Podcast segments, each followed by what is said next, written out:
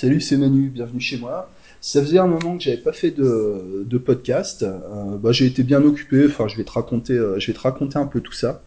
Là, ce matin, j'ai une, séance là tout, à l'heure. Dans, un moment, mon client va, arriver là.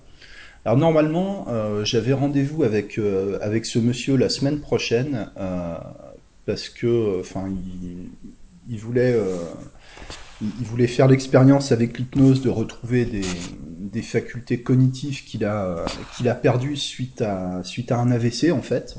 Euh, il a eu un AVC ou deux AVC, je sais plus. Euh, et, euh, et donc il a perdu en mémoire concentration, etc. Donc on, on devait travailler là-dessus. Et puis, et puis il a demandé à venir en, à venir en urgence parce que sa, sa femme, son épouse, a été, euh, a été admise à l'hôpital euh, de Dijon euh, cette semaine parce qu'elle a eu une rupture d'anévrisme. Tu, tu dis, il y a, y a, y a des gens qui ont, qui ont vraiment, qui ont vraiment la poisse en fait, quoi. J'imagine que ce monsieur, il doit être dans un état d'anxiété maximum, quoi. Donc voilà, je sais sais pas à quoi m'attendre. Euh, je sais pas si on va faire de l'hypnose ou pas parce qu'il a dit qu'il enfin, qu'il avait besoin de parler. Donc je sais pas si on fera une séance d'hypnose ou si euh, ou si je vais lui payer un café et puis qu'on va juste discuter. Et puis enfin, je, je sais même pas si ça vaut le coup de faire payer euh, si je fais pas d'hypnose. Voilà, j'en sais rien. Je suis je je sais pas euh, je sais pas dans quoi je mets les pieds quoi. Bon voilà, c'est la vie, hein, c'est le c'est le quotidien euh, d'hypnose. De toute façon, on, enfin on travaille sans filet, on sait jamais vraiment à quoi à quoi s'attendre. Euh, D'ailleurs, même quand on croit qu'on sait à quoi s'attendre, les, les gens t'appellent avec une demande et puis euh, bien souvent, ce qui se passe, c'est qu'il y a d'autres choses qui, choses qui viennent, donc euh, ça peut partir dans des tas de, des tas de directions différentes, quoi. Je pense que ce qui est important, c'est de savoir écouter, de savoir s'adapter, d'être, d'être flexible et de pas rester bloqué dans son, euh, truc euh, de protocole de thérapeute parce que euh, c'est pas forcément de ça que les gens ont besoin à l'instant T. Je te parle de ça parce que euh, j'ai entendu parler en fait d'une méthode de prescription de tâches à propos de laquelle je suis extrêmement extrêmement réservé, extrêmement sceptique. Je vais te raconter ça. En fait, c'est une dame que j'ai eue en séance euh, il y a quelque temps et qui m'a appelé pour me demander si je pouvais recevoir sa, fille. Donc sa fille, elle a 9 ans, donc je lui dis euh, bah ok, pourquoi pas, qu'est-ce qui se passe avec euh, avec votre fille? Et elle me dit que depuis le mois de septembre, sa fille a des, angoisses et que ça empire et que ça devient, que ça devient vraiment problématique, la boule au ventre, enfin, elle, elle arrive plus à dormir, elle arrive plus à s'alimenter, c'est, très très compliqué. Euh, et ses parents, bon bah, qui ont essayé un peu de, de forcer au début parce que euh, peut-être c'est de la comédie, peut-être, enfin tu, sais avec les enfants des fois on sait pas, on sait pas très bien. Euh, essayer de la forcer à manger, essayer de, l'envoyer au lit, bon et puis avant de se, enfin se rendre compte rapidement qu'il y a vraiment un problème, que c'est pas de la comédie. Et euh, elle a donc emmené sa fille voir une, psychothérapeute euh, palo-altiste, tu vois, euh, qui lui a fait une prescription de tâches. Alors il y a eu une anamnèse et ce qu'en est ressorti, tu vois, bon, en quelques minutes de discussion au téléphone, j'arrive à avoir, euh, avoir des infos. Ce qu'il en est ressorti, c'est que ces angoisses sont liées à, à une camarade de classe qui a perdu ses parents et qui a été placée en foyer. Et, et ça aurait commencé euh, comme ça, elle se poserait des questions sur la mort de ses parents, etc., etc. Ce qui est tout à fait, euh, qui est tout à fait euh, crédible comme explication. Moi, je sais pas, j'ai pas rencontré la fille, je connais pas son histoire, je la connais pas. Je suis toujours réservé par rapport aux, recherches de causes, d'origine du problème, etc. Souvent, ce sont des, des raccourcis qui peuvent être assez, assez trompeurs en fait. Et donc cette euh, psychothérapeute, c'est son, enfin c'est son titre. hein. Après, moi je la, je la connais pas, j'en sais rien. Tu sais, je veux pas, je veux pas dénigrer ses méthodes. Simplement, euh, je, suis vraiment, vraiment sceptique par rapport à ça. Elle lui a donné une, une prescription de tâches à faire tous les jours pendant 15 jours, 5 minutes, imaginer le pire scénario de la mort de ses parents et d'imaginer qu'elle-même elle est placée en foyer. D'accord? Et comme la gamine, elle a eu du mal à le faire, donc elle l'a fait, mais de façon assez laxiste parce que c'était très difficile pour elle. elle en a repris pour 15 jours. Voilà. Donc pendant, elle aura eu à faire pendant un mois d'imaginer tous les jours la mort de ses parents et d'être placée en foyer. Et curieusement, les angoisses n'ont pas diminué, elles ont même augmenté. Alors, est-ce que c'est lié, est-ce que c'est pas lié? Euh, Bon, alors la mère qui me dit ça, euh, bon, et qu'est-ce que vous en pensez? Euh, Je suis là, qu'est-ce que j'en pense? Tu sais, je peux pas, je peux pas et je ne veux pas débiner mes, mes, enfin, d'autres, d'autres gens que je connais pas, je connais pas leur méthode, je sais pas comment ils travaillent, donc je vais pas dire euh, voilà, je vais pas donner un avis qui serait pas euh, qui serait pas construit, qui serait pas argumenté, tu vois. J'ai une impression comme ça, mais je vais la je vais la garder pour moi. J'essaie de pas mettre la, la mère en stress plus que plus que ce qu'elle est déjà. Euh, puis elle m'a demandé est-ce que euh, est-ce qu'il faut continuer quoi? Bon bah réponse un peu d'hypno, tu vois. Je dis si vous pensez que ça l'aide, si vous faites confiance à cette méthode, pourquoi pas, tu vois? Euh, bon, voilà, donc je sais pas ce qu'elle va, je sais pas ce qu'elle va en faire. Euh, tu, sais, je voudrais pas interférer avec euh, avec un autre suivi. Donc, enfin, c'est toujours une position qui est qui est délicate, quoi. Maintenant, bon, moi je réfléchis à ça dans mon coin, tu vois. Euh, mon avis, euh, voilà, mon avis à moi, pour moi, bon, enfin, je te le, je te partage parce que je raconte, euh, je raconte mes trucs, tu vois. Mon opinion là-dessus, comme ça, à chaud, hein, vraiment, euh, j'ai pas plus d'éléments que ça.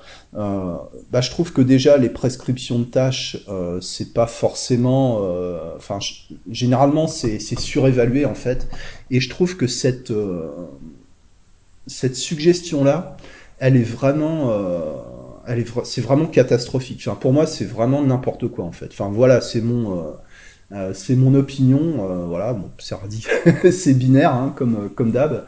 je trouve que c'est vraiment n'importe quoi. vois, est-ce que la gamine, elle a besoin d'une autosuggestion pareille, quoi hein, alors je comprends la logique un peu Giorgio Nardone, Palo Alto, sur le papier, ça a toujours l'air super bien, mécanique, etc. maintenant, bon, à un moment, faut, faut se rappeler qu'on travaille pas sur euh, sur un système mécanique, mais sur un humain. Et un enfant, euh, un enfant, bon bah c'est pas euh, pas un c'est pas un robot, tu vois. Euh, alors je comprends que de de se contraindre à imaginer le pire truc, euh, c'est censé te dégoûter d'avoir euh, tel type de pensée, c'est censé t'immuniser contre la charge émotionnelle qui est liée à, à, à ce que tu Bon, pourquoi pas Pourquoi pas Maintenant, le problème, c'est que euh, c'est le genre de pensée qui est extrêmement anxiogène. Je suis pas sûr que la gamine, elle ait les, moyens d'encaisser une telle charge, euh, une telle charge de stress. En fait, je pense que ça peut être extrêmement dangereux. D'ailleurs, bah, le résultat, c'est que l'anxiété, elle a pris une ampleur, euh, considérable, voilà. Moi, je suis vraiment, sceptique par rapport, à ça. Bon, je vais pas en parler, euh, je vais pas en parler toute la journée. Je reçois la gamine la semaine prochaine. Hum, voilà, peut-être que j'en saurai plus. Euh, bon, maintenant, encore une fois, euh, chacun travaille avec ses méthodes. mais bon, c'est pas parce que tu as une méthode que c'est la bonne, quoi, tu vois. voilà, c'est, on n'a pas, on n'a pas la vérité. Et à un moment, surtout dans le cas de prescription de tâches, il devrait y avoir un suivi régulier. La thérapeute devrait être au courant de, de comment ça se passe et, euh, et peut-être être flexible et proposer autre chose quoi. Euh, voilà. Si euh, pendant 15 jours ça n'a pas marché, que la, la, gamine elle a eu du mal et qu'en plus ça a amplifié son anxiété, je pense que le bon réflexe ça aurait été de dire bon bah ok c'est pas ce qui vous correspond, on va faire autre chose, c'est pas grave. Et puis bon je veux dire que dans le principe de s'habituer à l'idée euh, de la mort de ses parents et d'être placé en foyer, je vois pas l'intérêt de, se mettre ça dans la tête en fait. Euh, tu vois. D'ailleurs, je connais, euh, je connais personne qui est préparé à la mort de quelqu'un en fait. Enfin, voilà, je sais pas, quand t'as peut-être déjà vécu ça de d'être présent quand t'as un proche qui qui meurt d'une longue, euh, d'une longue maladie, comme un cancer, où ça dure des mois, des semaines, en soins palliatifs, tu sais que la personne va mourir, c'est, inéluctable, bah pourtant t'es pas préparé, quoi. Euh, voilà, personne, Personne n'est préparé à ça. Euh, voilà. Donc pour moi, c'est voilà, pour moi c'est de la connerie, mais bon, après c'est mon avis. Je te raconte ça. Si tu veux me donner ton avis là-dessus, peut-être que tu as des contre-exemples, peut-être que tu as des explications pour m'aider à comprendre, parce que là, voilà, ça me ça me dépasse quoi. Mais bon, tu sais les dérives, les dérives, ça existe hein, dans dans notre monde et même des dérives sincères, hein, dérives thérapeutiques. Voilà, c'est un peu le l'expression qui est utilisée aujourd'hui. Ça en a beaucoup parlé ces temps-ci sur les, sur les groupes de discussion des dérives. Moi, j'ai fait, euh, fait pas mal de recherches dans mon coin. Ça, fait longtemps que je voulais faire un sujet sur, euh, sur l'hypnose et les dérives sectaires. Et en fait, euh, ce qui en ressort, bah, c'est qu'il n'y en a pas vraiment, en fait. Il y a beaucoup de dérives thérapeutiques, mais pas vraiment de dérives, de dérives sectaires, en fait. Enfin, il y a des dérives, mais il n'y a pas vraiment de création de, de sectes prouvées comme, comme la scientologie, etc., à partir de, à partir de l'hypnose. Donc ça, c'est, euh, enfin voilà, c'est intéressant. On en reparlera, euh, on en reparlera une autre, une autre fois. En attendant, si le sujet t'intéresse, moi je t'invite à regarder les, les vidéos de la chaîne Libre Influence euh, sur YouTube. Alors, tu vas peut-être me dire ouais, mais c'est YouTube et tout, mais euh, non, mais YouTube c'est pas que euh, c'est pas que McFly et Carlito, c'est pas que Squeezie. Enfin, tu vois, c'est il y a, y, y a des trucs intéressants aussi. voilà, faut faut faire le tri. Et ça te parle de de tout, toute la pseudo-argumentation, de pseudo-méthode, pseudo-thérapie. voilà tous les biais, tous les biais dont on est victime aussi bien en tant que client qu'en tant que thérapeute en fait. Hein. Parce que bon, faut dire ce qui est. Euh, tu as des accompagnants bah, qui sont, euh, enfin surtout, tu sais, dans des méthodes, mais même comme l'hypnose, on n'y échappe pas en fait, hein, euh, qui s'apprennent très rapidement, où il suffit de, enfin tu vois, il suffit de payer pour entrer en formation, il n'y a pas de conditions d'admission, il n'y a pas de prérequis, et tu peux te retrouver certifié. Enfin d'ailleurs, tu n'as même pas besoin de certification à la limite pour ouvrir ton, ton cabinet d'hypnotiseur. Euh, beaucoup de gens que j'ai rencontrés en formation initiale, bon bah c'était des gens qui étaient euh, bah, qui étaient paumés, euh, qui n'avaient pas vraiment un projet professionnel, mais qui qui se cherchaient. Il y a souvent des problèmes d'identité. Et si tu tu vois si tu te retrouves dans dans une école qui est sérieuse, qui te donne des bonnes bases, qui t'envoie dans la bonne direction, comme d'ailleurs certainement la plupart des, centres, euh, des gros centres de, formation en hypnose, où c'est quand même relativement sérieux, bon, euh, on va dire que ça limite les dégâts, mais si tu tombes dans un truc, euh, tu sais, pseudo-spiritualiste, New Age, bah, il y a eu des, par exemple, des, on a beaucoup parlé de, de l'Access Bar il y a, je sais plus, il y a 2-3 ans, tu vois, des, pratiques plutôt douteuses à la limite des sectes, hein, bon, bah, sans parler encore une fois de, tout ce qui est vie antérieure et machin. Euh, bon, bah, tu peux te retrouver dans la position euh, de, la personne un peu paumée qui du jour au lendemain euh, se retrouve un peu avec un pouvoir entre les mains, tu vois, tu es un peu le thérapeute du quartier et euh, moi, il y a des gens comme ça que je vois évoluer, hein, bah, notamment sur euh, sur Internet, etc. Il y a pas mal de gens que je suis, et il y en a quelques-uns que, euh, que, que je vois évoluer dans une direction que je trouve plutôt plutôt discutable en fait. Hein, je pense à une personne notamment où il y a encore 2-3 ans, bah, c'était, tu vois, frais et moulu de certification, tout ça en position en position d'apprendre. Euh, et puis aujourd'hui qui se retrouve plus en position de gourou, euh, tu vois, un peu convaincu d'avoir un pouvoir que, que les autres n'ont pas, etc. Euh, je, je, je, m'interroge quoi. C'est-à-dire qu'à côté de ça, le piège de la, la, popularité, il est extrêmement, tu vois, il est extrêmement pernicieux quoi. Mais en même temps, ça va, ça va très vite. Et puis, tu sais, tu as toujours l'argument derrière, ouais, mais bon, tant que ça fait du bien, c'est pas grave, tu vois tant que ça fait du bien, mais qu'est-ce qu'on en sait que ça fait du bien? Euh, Tu vois, il y a des choses, c'est censé faire du bien, le thérapeute est convaincu que ça fait du bien, donc quand tu lui dis que son truc il marche pas, bah de toute façon il veut pas l'entendre parce que pour lui ça fait du bien. Euh, je t'ai cité un exemple avec la prescription de tâches euh, qui est complètement, qui est quand même objectivement complètement foireuse, quoi. voilà, le thérapeute ne se remet pas en question et il t'en remet, il t'en remet pour 15 jours, quoi. Euh, voilà. Et ça, des exemples comme ça, certainement, on peut en rencontrer, on peut en rencontrer tous les jours, quoi. Euh, et une personne, euh, tu sais, une personne qui est, qui, qui, se sent mal dans sa vie, qui est, qui est angoissée, qui a des, qui a des problèmes, bah, c'est une personne vulnérable, donc c'est une personne malléable. Et il suffit pas grand-chose pour l'envoyer dans une direction où c'est où c'est vraiment le, le, casse-pipe. Hein. Et ça peut aller très vite. Hein. Je vais te dire, euh, si je prends mon cas personnel, hein, bon, je vais pas, je, je, suis pas là pour m'épancher, mais tu vois, j'ai été absent longtemps du podcast, c'est parce que j'ai été bien occupé, et puis qu'en même temps, j'avais, enfin, j'étais pas j'étais pas tout là quoi. Cette année, j'ai traversé l'enfer en fait. Hein. Ça a été une année euh, ça a été une année très difficile. Peut-être que je te raconterai ça un jour. Euh, mais bon, maintenant que j'ai remonté la pente, tu vois, j'ai pas trop envie euh, j'ai pas trop envie de revenir là-dessus. Disons que il y a un moment où, tu sais, t'es bien, t'as la tête dans le guidon. Moi, j'arrêtais pas, je bossais comme un cinglé. Tu vois, les séances, les formations, les podcasts, les trucs. Enfin, vraiment, j'étais au taquet. Puis a un moment tu sais, ça, ton énergie, elle descend, ton, ton cerveau, il, commence à s'enrayer un peu. Et à un moment, j'en pouvais plus, en fait. Euh, mais vraiment, j'en pouvais plus. Enfin, euh, ça a été, euh, tu vois, il y a des vieux dossiers qui, qui, qui sont rouverts comme ça. je l'attendais pas. Ça a été, ça a été super compliqué, quoi. Et en fait, bah, je, me rends compte maintenant avec, avec le recul, tu vois, maintenant, voilà, que je sais je sais qui je suis, je sais où je vais, euh, voilà, tout, on va dire que tout va, tout va bien, quoi. Euh, j'étais bien entouré, en fait. Tu vois, il y a des, euh, voilà, des personnes que je remercie au passage si elles m'écoutent, voilà, ma, bah, ma copine qui a su trouver les mots, tu vois, pour que je me reprenne en main, ma mère aussi, voilà, des amis aussi qui ont, rien fait de spécial mais qui étaient là, tu vois, qui m'acceptaient comme j'étais, qui savaient que ça allait pas, mais qui, voilà, ils étaient là, quoi.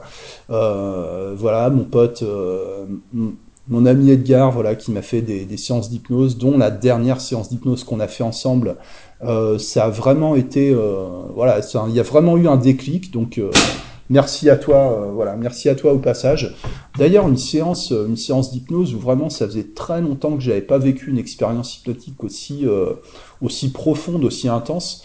C'est-à-dire, enfin, tu vois, déjà l'entretien pré-hypnotique, je m'en rappelle pas, en fait. Euh, L'anamnèse, tout ça, je m'en rappelle pas. Bon, j'ai une idée de la, du, contenu, tu vois, mais je me, je me rappelle pas ce qui s'est dit. Je pense que j'étais déjà en état second. Et dès que, dès que mon pote a commencé à prendre sa voix d'hypnotiseur, euh, je me suis endormi. Mais vraiment, euh, tu vois, l'expérience euh, d'hypnose profonde avec vraiment la perte de connaissance, quoi. Tout ce que je me rappelle, c'est d'avoir eu instantanément un relâchement euh, au niveau de l'estomac, tu vois. Et c'est là que j'ai pris conscience à quel point j'étais tendu, en fait. C'est vraiment, il y a eu un relâchement au niveau, au niveau des, des, viscères qui était, euh, qui, était vraiment étonnant. Et puis, et voilà, j'ai plongé dans le, dans le coma. Et là, j'ai vraiment eu un déclic. Là, j'ai vraiment commencé à, commencer à sortir la tête de l'eau, tu vois. Euh, et ça fait voilà. Et c'est cool quoi. Je regrette pas, je regrette pas cette période parce que bon, Enfin, c'est la, c'est la vie. Et puis, c'est des périodes qui t'apprennent énormément de choses aussi sur toi, sur les autres, sur, euh, sur ta vie, sur ton entourage. Hein. Je te dis, euh, j'ai la chance que j'étais bien entouré. Tu vois, il y a des gens qui m'ont donné ma chance aussi au niveau, au niveau professionnel. Euh, à une période où j'étais pas forcément, enfin, j'étais pas sûr de pouvoir assurer. puis, on m'a donné ma chance et ça m'a, et, et, aidé. Tu vois. Mais en fait, la plupart des gens, euh, voilà, je suis pas, pas c'est pas pour te raconter ma vie, c'est pour, euh, c'est pour expliquer euh, les choses. C'est que la, plupart des gens qu'on rencontre en séance n'a pas, n'a pas forcément la chance d'être bien entouré. Bien souvent, après ça dépend quel genre de personne, quel profil entre guillemets de personne tu reçois dans ton, dans ton cabinet pour la plupart, les gens que je reçois, ils, sont extrêmement isolés en fait. Alors, pas forcément seuls euh, physiquement, tu vois, dans le sens euh, où, euh, où la plupart sont mariés, en couple, ont souvent des enfants, une famille, des amis, un travail, une vie sociale qu'on pourrait qualifier de normale, mais ça les empêche pas d'être seuls en fait, parce qu'ils sont entourés de gens qui ne les comprennent pas qu'ils ne comprennent pas. Euh, par exemple, un, conjoint, une conjointe qui ne veut pas les mêmes choses, bah, tu peux te sentir, euh, tu sais ou tu sais pas, tu peux te sentir extrêmement seul en, couple, Euh, et à ce niveau-là, bah, il y, a, beaucoup de gens qu'on va rencontrer en, session d'hypnose, en accompagnement, qui sont complètement isolés, qui sont vraiment seuls, qui sont vulnérables et qui sont fragilisés au niveau de, leur identité en fait. Parce que quand tu es seul, euh, tu ne sais plus qui tu es. C'est-à-dire que ton entourage, ton environnement détermine qui tu es. Qu'on le veuille ou non, euh, tu sais, on, se prend tous pour des leaders, on se prend tous pour des esprits libres et indépendants, alors qu'en réalité, on est tous des, on est tous des fourmis en fait. Hein. Un exemple que je donne, euh, que, je donne souvent euh, quand je parle de ça, c'est les grandes religions, tu vois. Euh, très peu de gens vont s'asseoir à une table et faire un tableau comparatif des religions avec les avantages et les inconvénients pour choisir une religion. Tu, généralement, tu restes dans la religion dans laquelle tu es né.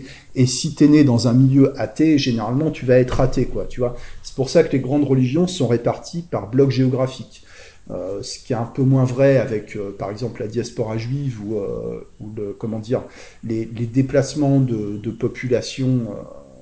voilà, par exemple, s'il y a des, je sais pas, des communautés musulmanes en France, bah, si tu es né dans un quartier ou dans une famille qui est de telle confession, bah, tu vas rester de telle confession, tu vois, tu, tu vas pas, tu, tu vas pas choisir, tu vas rester cohérent avec ton environnement, tu vas rester cohérent avec euh, avec euh, là où avec ta naissance en fait. Voilà ce que je veux dire.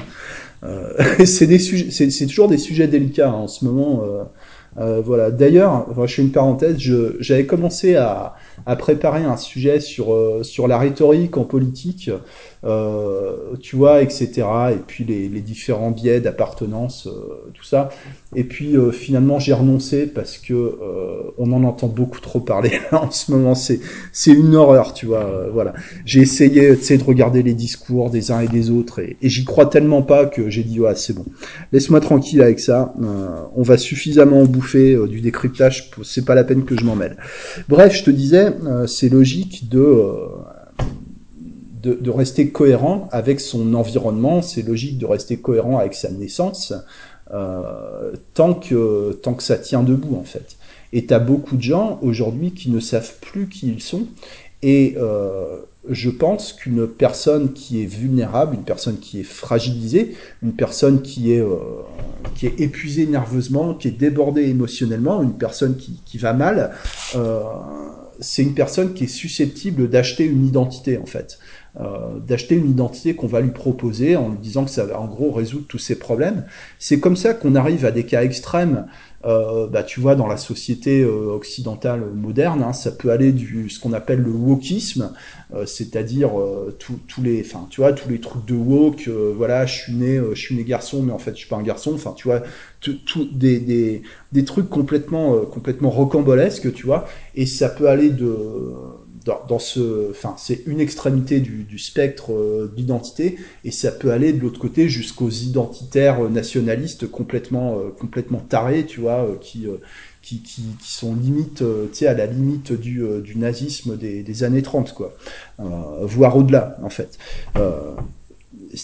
et c'est pas tu, sais, bah, surtout concernant le wokisme, aujourd'hui c'est devenu un truc complètement complètement kitsch. Tu vois, les, tu vois, sur Internet, les blagues sur les woke, c'est un peu l'équivalent des blagues, euh, des blagues sur les Belges des années, euh, des années 70-80, quoi. Tu vois, c'est complètement kitsch. et, et c'est facile de se dire, mais c'est des, enfin, pareil pour les identitaires tarés. Hein. Euh, on peut se dire, ouais, mais ces gens-là, ils sont, ils sont débiles, ils sont, ils sont, ils sont bredins, tu vois, ils ont, ils ont pas de cerveau. Mais non, ils sont pas débiles, ils sont pas plus ou moins débiles que n'importe qui. Bon, je dis pas que chez les, identitaires nazis, peut-être que les débiles sont surreprésentés. Euh, peut-être. Bref, euh, mais les gens sont pas euh, sont pas débiles en fait. Tu prends n'importe quelle catégorie de population, certainement tu as le même pourcentage de débilité d'une population à l'autre. Ce qu'il y a, c'est que tu beaucoup de gens, bah, par exemple, qui vivent dans des zones urbaines concentrées où où il n'y a pas de où il a pas vraiment de d'environnement, il n'y a pas vraiment de lien, les, gens sont pas vraiment entourés en fait. Ils, euh, vivent dans des foules, mais, euh, mais complètement isolés au milieu de la foule, comme des, euh, un peu comme des fourmis, quoi. simplement, une personne vulnérable est, est, plus susceptible qu'une personne qui va bien, en fait, de de se faire de se faire refiler un espèce de kit, tu vois, un espèce de package qui contient des croyances, une identité, un truc un peu un peu tout fait et tu sais, il vaut mieux une identité, euh, une identité euh, d'extraterrestre, euh, de, de woke, que de pas savoir qui on est en fait. Parce que et surtout dans les dans les pensées extrêmes comme ça, euh, quant à l'effet, bah, c'est ce qui, ce qui rejoint un peu les, les, phénomènes de secte. Hein. Quant à l'effet de minorité éclairée, tu vois, je fais partie d'une minorité qui a compris des trucs que l'immense majorité des gens euh, depuis des millions d'années euh, n'ont pas compris parce que parce qu'ils sont débiles, mais nous on est intelligents. Mais, mais ça euh, ça renforce ça renforce la cohésion du groupe, tu vois. Alors bon, je te parle des, des woke, mais tu sais, ça peut être, tu sais, c'était les raéliens à l'époque, ça peut être les fanatiques religieux aussi. Enfin, tu, tu, vois, tous les faits de, de minorité. En fait, t'as un gros biais avec ça. Hein. Moi, j'avais une copine comme ça qui était à fond dans les dans, dans les trucs alternatifs, dans les euh, euh, altermondialistes, dans les, les, trucs de complot, etc. Et c'était épuisant parce que tu toujours le, euh, le truc, euh, ouais, mais euh, mais toi tu sais pas en fait. Voilà, c'est la version officielle et, et vraiment le truc d'être une petite bande de gens qui ont tout compris et que que le et que que à peu près l'entièreté de l'humanité euh, sont débiles et n'ont rien compris, tu vois. Euh, t'as as vraiment un gros biais, euh, un gros biais comme ça, quoi. Mais on, peut appliquer ça à plein plein de groupes, à plein plein de groupuscules, quoi. Ce qui veut pas dire qu'ils ont tort à tous les niveaux, d'ailleurs. Hein. C'est simplement c'est simplement un effet, un effet d'appartenance sociale, quoi. L'identité, l'identité, c'est hyper important et l'environnement est hyper important. C'est des choses que je dis, hein, c'est qu'il y a un moment, le développement personnel, il trouve sa limite euh, avec l'environnement. À un moment, euh, si tu travailles pas sur ton environnement, il y a un moment où tu as le, plafond de verre, en fait. Tu trouves ta limite. Euh, il y a un moment où c'est de, de changer ses relations, son entourage, l'endroit où on vit, les personnes qu'on fréquente, c'est ça qui fait, c'est ça qui fait la différence, quoi. En gros, si tu fréquentes des tarés, tu vas devenir taré, quoi. Et si euh, tu es une personne vulnérable et que tu te retrouves avec un thérapeute euh, lui-même, euh, tu vois, qui est entré dans un truc de sec, parce que des thérapeutes fragiles, il y en a plein. Faut pas croire. Enfin, voilà, les, les thérapeutes, comme on dit, bah, c'est des, des, gens humains, euh, tu vois, toi, moi, n'importe qui. Ça peut aller très vite. Hein. Il t'arrive un truc dans la vie où simplement par euh, accumulation de fatigue, tu peux te retrouver à faire n'importe quoi. Donc il faut, euh, il faut être prudent, quoi. Euh, voilà, enfin bon, tout, ça pour dire que les gens euh, se retrouvent facilement avec un espèce de, pack de, de croyances, d'identité, de, de pensée. Tu vois un peu, c'est, euh, tu vois, c'est pas le prêt à porter, c'est le prêt, euh, c'est le prêt à penser, quoi. Euh, voilà. Enfin, écoute, je sais plus pourquoi, je sais plus vraiment où je voulais aller avec ça. Je voulais te parler de, bah, l'idée c'était vraiment de de, de t'emmener sur le terrain de, de, la réflexion au niveau des, de ce qu'on appelle les dérives thérapeutiques. Je pense que ça va être le, sujet des prochains épisodes euh, parce que j'ai des... Tu vois, tu vois j'ai de la documentation intéressante, il faut, euh, il faut synthétiser, euh, il faut synthétiser un peu tout ça, mais je pense que ça peut être intéressant de, de mener une réflexion de fond sur l'idée d'assainir, d'assainir sa pratique. Moi, une question que je me pose de temps en temps quand je regarde, par exemple, les... moi j'aime bien la, la tronche en biais, tu vois, sur, sur YouTube, qui est une vidéo de, enfin une chaîne vidéo de, de zététique, comme on dit, de, de scepticisme scientifique. Alors tout n'est pas intéressant, puis on va dire que c'est plus que c'était parce qu'ils sont rentrés dans le jeu, euh, dans le jeu du marketing YouTube, donc il y a beaucoup de putaclic. Euh, mais bon, on va dire que les lives d'il y a, y a quelques années restent, restent très pertinents. Et des fois, euh, je me pose la question, je me dis, tiens, si je devais, euh, si je devais parler de ma pratique à ces mecs-là, tu vois, euh, si j'étais dans un live de la, de la tronche en biais ou dans un entretien sceptique euh, de la tronche en biais et que je devais parler de ma pratique, est-ce que, euh, que je serais crédible ou est-ce que je me ferais démonter, quoi Voilà. Et, je trouve que se poser ce genre de questions, c'est extrêmement intéressant. Euh, enfin, en tout cas, moi, ça m'a fait reconsidérer, reconsidérer pas mal de choses, quoi. Bon, voilà, écoute, je voulais te, te parler de ça. Bon, c'était voilà histoire de histoire de, de, faire un peu de faire un peu une pause. Et puis bah, pour les gens qui m'ont demandé des nouvelles, pour dire que je suis toujours que je suis toujours là, que simplement bah, les podcasts, j'ai un peu levé le pied. Euh, pour me voilà pour me concentrer sur d'autres choses. Par exemple, j'ai refait mon site internet de praticien. Euh, j'ai un nouveau projet d'écriture, donc tu vois, l'idée c'est de euh, c'est de conserver son énergie en, en, évitant la dispersion. C'est tout pour aujourd'hui. Je te remercie pour pour ton écoute et pour pour ton attention. J'espère que ça t'aide un peu ou que ça te fait réfléchir ou que ça te fait passer le temps agréablement. Merci à toi. À très bientôt. Ciao.